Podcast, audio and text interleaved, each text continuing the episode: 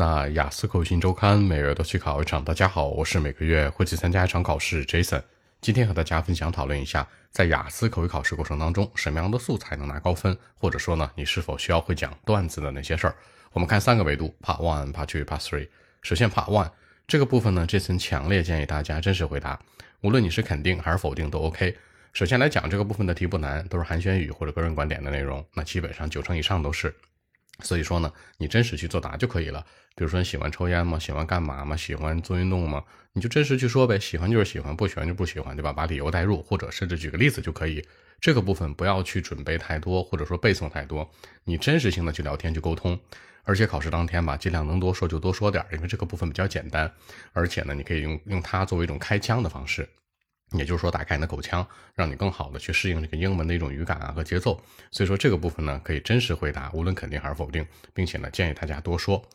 第二个环节呢，Part Two，那这个部分其实是老生常谈，很多人觉得吧，说 Jason 这个部分我肯定要去准备，要去背诵，对吧？是这个没问题。但 Jason 的意见是什么呢？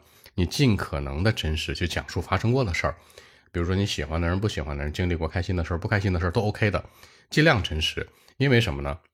这个部分那关系到你 past three 的延展，也就是说 past three 的一些提问，它的提问方式是固定的，内容会换，对不对？比如说空间对比啊、时间对比啊、政府解决方案呢，那原因分析啊、个人意见，大概就是四到五种。所以说呢，如果你编的太多的内容的话，那第三部分的延展性就不会很好，很有可能全是你意想不到的问题。但如果你说的都是真实的，哎，这个时候第三部分的延展性就比较好说了。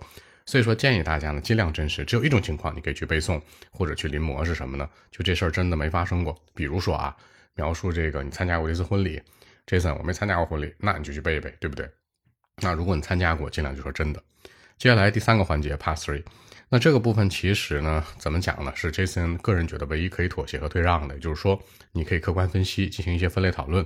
这个环节当中不一定是你真实的想法了，就哪边好说说哪边了。比如说啊。那考官问你，你对中国的这个大部分旅游产业有什么看法呀？你觉得旅游产业现在会不会蓬勃发展呢？像这样的题，其实吧，你说 Jason，我觉得会啊，比较好说，巴拉巴拉讨论很多，无论是人群角度分析啊，还是事件角度分析啊，还是经济利益角角度分析啊，对吧？但实际你真实的想法是说。现在人谁爱去旅行啊，对吧？现在疫情这么严重，没人愿愿意去。就是你真实想法和你客观去说吧，可能会产生一个冲突。就是哪边好说你就说哪边，明白了吧？所以说这三个环节当中吧，Part One 这次完全建议大家真实回答，Part Two 呢九成以上真实回答，那 Part Three 呢可以去一半一半，就是有真实的，有一些可能你背诵啊或者临时捏造的一些东西。这样来看的话呢，去答题让它进行一个布局，更更容易取得高分。